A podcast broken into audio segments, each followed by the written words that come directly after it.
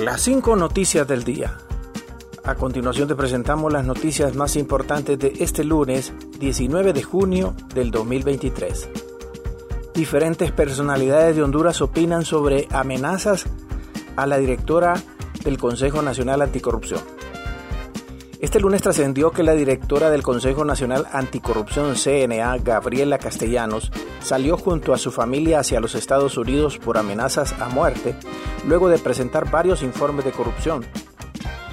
En ese sentido, el Consejo Nacional Anticorrupción comunicó que recientemente se interpuso una denuncia por parte de la directora ejecutiva Gabriela Castellanos ante el Comisionado Nacional de Derechos Humanos CONADE al encontrarse en una situación de riesgo. La directora tenía en su agenda asistir al diálogo en el marco de la 53 Asamblea General de la OEA. Sin embargo, debido a una serie de indicios en los últimos días, un equipo de seguridad recomendó su salida y la de su familia de manera inmediata como mecanismo de prevención. Yulisa Villanueva, los centros penales están funcionando mejor que nunca. En los centros penales las cosas están funcionando mejor que nunca porque esta comisión interventora está integrada por personas honestas, íntegras y profesionales que tienen conocimiento eh, de la causa, expresó la subsecretaria de Seguridad encargada de la intervención de los centros penitenciarios del país, Yulisa Villanueva. Poco a poco hemos venido proponiendo al descubierto lo que hay ahí adentro, esto se resume en una corrupción desmedida de personas de mucha índole, personas de diferentes áreas que han esperado crear este gran monstruo para dominar los campos del crimen organizado. Así como la corrupción y para hacerse millonarios con las acciones o omisiones del trabajo que ahí se debe hacer, señaló Villanueva. Nosotros como Secretaría de Seguridad si tenemos claro que es lo que está pasando y sabemos que en este momento la interventora depende de lo que ellos nos puedan dar a nosotros.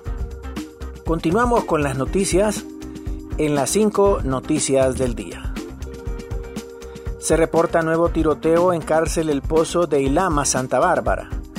Un nuevo conflicto armado se reporta la mañana de este lunes en el interior de la cárcel de máxima seguridad conocida como El Pozo, en Ilama, Santa Bárbara, zona occidente de Honduras. Según reportes preliminares, el tiroteo fue producto de un enfrentamiento entre dos estructuras criminales y se llevó a cabo en el módulo de máxima seguridad del recinto penitenciario. Este lunes videos daban cuenta una vez más de disparos al interior de la cárcel de máxima seguridad del Pozo, ubicada en Ilama, Santa Bárbara.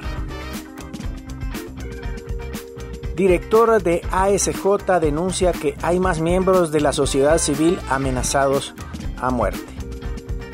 El director ejecutivo de la Asociación para una Sociedad Más Justa, ASJ, Carlos Hernández, denunció este lunes que varios miembros de la sociedad civil han recibido amenazas en meses anteriores las amenazas contra castellanos se incrementaron en las últimas eh, semanas tras el informe denominado Concentración de Poder, presentado por el Consejo Nacional Anticorrupción ante la opinión pública.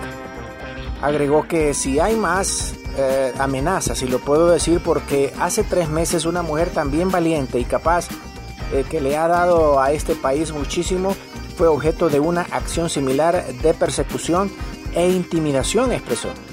El miembro de la institución comentó sin precisar su identidad que se pudo comprobar de parte de actores de inteligencia del Estado que había serias intenciones de asesinarla.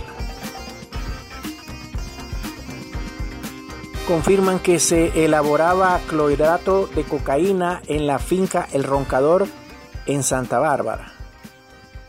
Con el propósito de recolectar más indicios y muestras de químicos para el proceso de elaboración de clorhidrato de cocaína, funcionarios desde la Policía Nacional realizaron reinspección en la finca El Roncador, ubicada en la ciudad de Santa Bárbara. El importante hallazgo se realizó por funcionarios asignados a la Dirección Policial de Investigación DPI en coordinación con la Dirección Nacional de Prevención y Seguridad Comunitaria, Dirección Nacional Policial Antidrogas, Dirección Policial Antimaras y Pandillas contra el Crimen Organizado y Dirección Nacional de Fuerzas Especiales, Dirección de Inteligencia Policial y Sanidad Policial. La eficacia de esta operación se ejecutó mediante una minuciosa inspección desarrollada en el interior de esa finca ubicada en el departamento de Santa Bárbara. Gracias por tu atención. Las cinco noticias del día te invita a estar atento a su próximo boletín informativo.